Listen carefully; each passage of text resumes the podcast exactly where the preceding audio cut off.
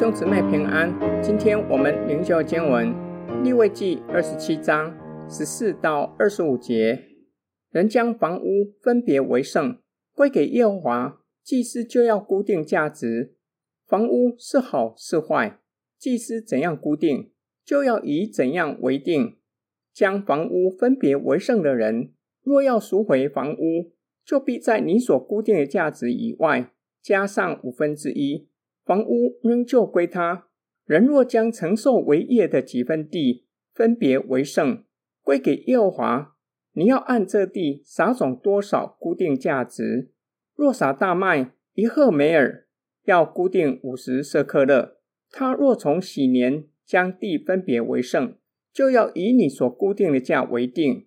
倘若他在禧年以后将地分别为圣，祭司。就要按着未到禧年所剩的年数推算价值，也要从你所估的减去价值。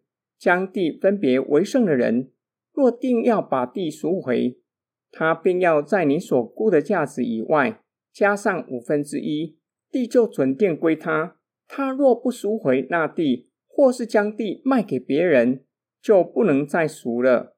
但到了禧年，那地从买主手下出来的时候，就要归耶和华为圣，和永现的地一样，要归祭司为业。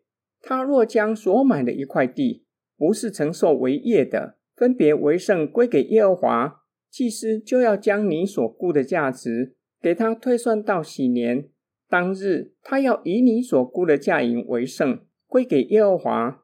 到了禧年，那地要归卖主。就是那承受为业的原主，凡你所固定的价银，都要按着圣所的平二十七拉为一舍克勒。人将房屋分别为圣，奉献给上主，有可能是城里的房屋，不是由各支派分得的地业上面的房屋。人若奉献了，想要赎回去，就要照祭司所固定的价银外加五分之一，这样就可以将房屋赎回。人若将承受为业的土地分别为圣，要按那地能产出多少作物来固定它的价值。若是在喜年那年奉献，就照祭司所固定的价银；若是在喜年之后奉献，就照到下一个喜年剩余的年数固定它的价值。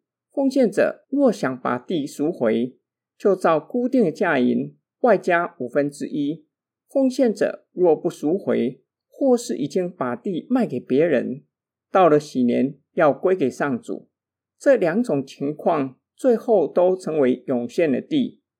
人若是将买来的地分别为圣，若是想要赎回，必须在献的那日，照祭司所估定的价值推算到禧年，将价银奉献给上主。到了禧年，就回到承受为业的原主手中。最后说到所估的。都是照着圣所的币值计算。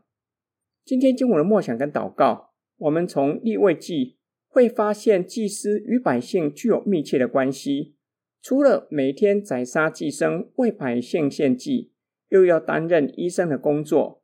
百姓若是发现皮肤有异样，要到祭司那里，经由祭司检查，判断是否为麻风病，也要对房屋有一定程度的了解。才能判断房屋是否长麻风，又要对土地有一定程度的知识，才能知道百姓奉献的是良田，能长出丰盛的作物，或是不肥沃的田。